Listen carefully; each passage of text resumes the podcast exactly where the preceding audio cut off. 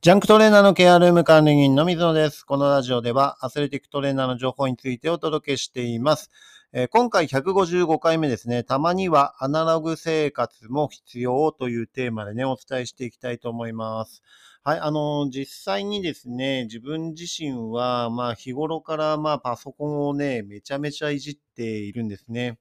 で、寝てると、家に帰ってもほぼほぼパソコンだったり、えー映像を見て、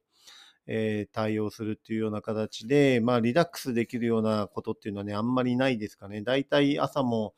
えー最近だと、まあ、5時前に起きて、まずパソコンをいじって、いろんな、えー形で仕事っていうかね、あのーしています。で、ご飯を食べながらもうほぼほぼやっていて、で、朝シャワーを入って出発してっていう形で、まあ仕事で現場行って戻ってきたら、まずパソコンをチェックして、えーそれでっていう形ですね。そんな形でずっとほぼほぼ、ね仕事をしているか、パソコンに向かい合っているかっていうような時間が圧倒的に長かったりします。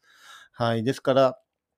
あのー結構やっぱり疲労感っていうのも取れなかったりもちろんしますけど、まあどうしてもね、あのやらなければいけないことっていうのもたくさんあるっていうところで、えーそういうようなスタイルになっています。で、先日ね、オフの時に、えーまあ山形県の銀山温泉っていうね、あの非常にえロケーションのいい、え温泉地にちょっと行ってきました。で、いつも旅先でも、え基本パソコンを持ち歩いてね、あの持参していくんですけど、えー今回 PC を持っていかないようにしたんですね。まあその理由として新幹線を使って行って、で、電車でローカル的な感じで荷物も車で移動じゃないので、えーまあ重たいもの持ってってもどうなのかなっていうところと、えー実際にそういったローカルのところのホテルって Wi-Fi がなかったりするので、持ってってもあんまり役立たないのかなっていうふうに思ったんですね。だから今回は持ってかないようにしたら、やっぱり案の定ね、Wi-Fi とかもなくて、えネットも繋がんないっていうところで、まあ携帯はもちろんね、繋がりましたけど、えー基本的にじゃあそういったところを、えー携帯もね、ほぼほぼ、えー写真撮ったりとかね、そういったところはもちろんしましたけど、使わないで、アナログ的な生活にね、ちょっとしてみようかなっていうふうに思ったんですね。まあそうすると、えー日常と違ったことをやると、まあもちろん手持ち無沙汰っていうのもあるんですけど、新たな感覚っていうのがね、やっぱり生まれてきましたね。で、脳や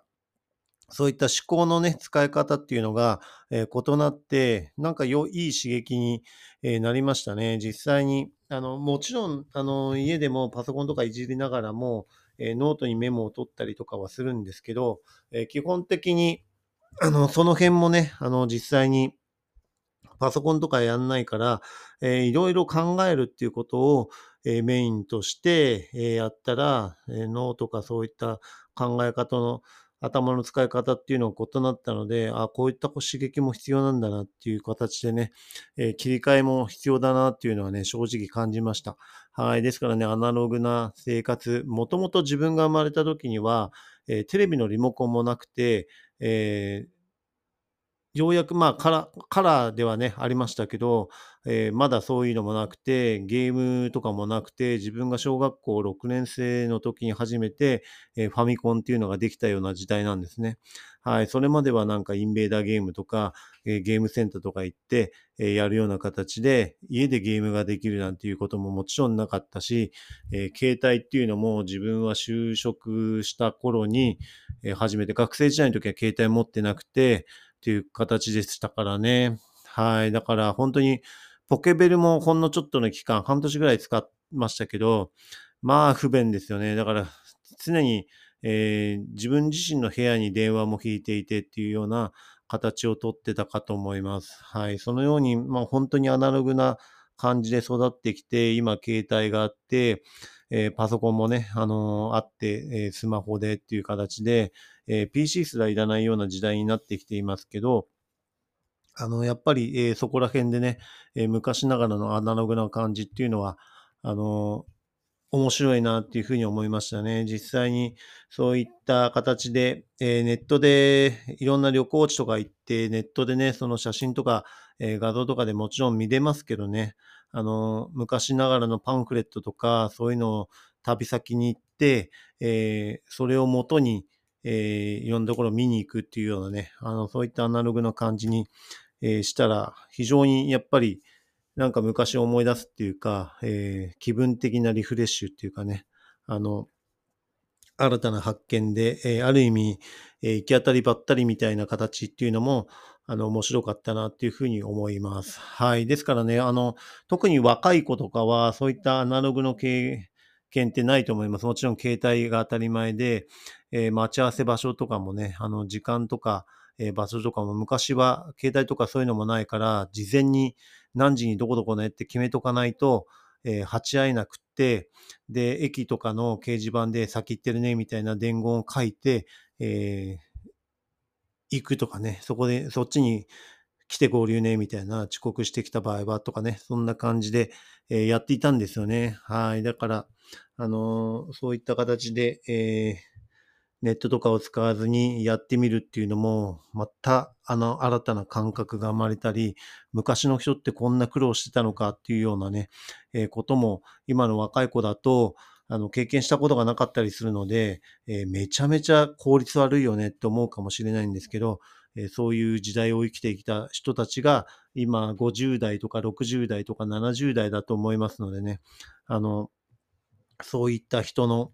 えー、今までのあの文化じゃないですけどね、あのそういった生活のスタイルが、えー、やってきたっていうところをあの一つ参考にしてもらえるのも、えー、こっちのね、えもうおじさんたちにしてみれば、あの若者の対応っていうのもね、なかなかすごい大変で、時代の流れもすごい早く感じますのでね、難しいですけど、逆に若者も昔の人のね、えそういった部分のあの、歴史的なところを、あの、感じてもらって、昭和の時代はこういう感じだったんだな、とかね。えー、まあ音楽もね、今昭和の、えー、そういった夏メロ的なのをまた、えー、ブレイクし始めてるかと思いますけどね。そういった形でアナログ的な生活を、え導入してみるのもちょっと面白いかもしれないですね。はい。まあ、昔はね、あの今ではね、あの CD すら多分あんまりなかったりするような時代で、昔は自分の時もレコードだったんですね。最初 CD とかももちろん売ってなくて、レコードプレイヤーに、えー、初めてシングル版のレコードを買って、えー、レコードの書き方とかもね、これはどうやってやんだという感じで、針に、レコード版に回して針置いてとかいうような形で音楽聴いてたりしましたし、えー、それをカセットにね、本当にアナログ式でそのまま、え、録音するみたいなね、形ので、え、音を聞いてたりとかね、え、いう形の、本当に今じゃ考えられないようなことをやっていたなっていうね、形ですよね。はい。だからそういったところの、本当に今からすると効率悪いし、無駄なことやってたなっていうふうに、非常に便利なね、世の中になっていますけどね。昔の人はそういう苦労をしてたんだなっていうのをちょっとね、思っている時間が、えー、あって、アナログ的な生活をしてもらえると、えー、おじさんたちの気持ちもちょっとは分かってもらえるのかなっていうふうに思いました。はい。まあ、こういったところもね、あの、若者と年寄りの大きな差で、えー、考え方とか価値観の違いにもなるかと思いますので、えー、そういったところもね、お互い、あの、歩み寄る一つの、えー、部分という形でね、話題性にもなるし、ちょっとした会話でね、そういったところも、えー、話が通じ合ったりしたりね、えー、する新たなきっかけになったりするかと思いますのでね、一度アナログ生活っていうのも経験してほしいなというふうに思いました。はい、えー、それではね、次回のテーマとしては、手術で切開した部分は硬くなるっていうようなね、ちょっと内容でお話していきたいと思います。はい、今回も最後まで聞いていただきありがとうございました。また次回もよろしくお願いします。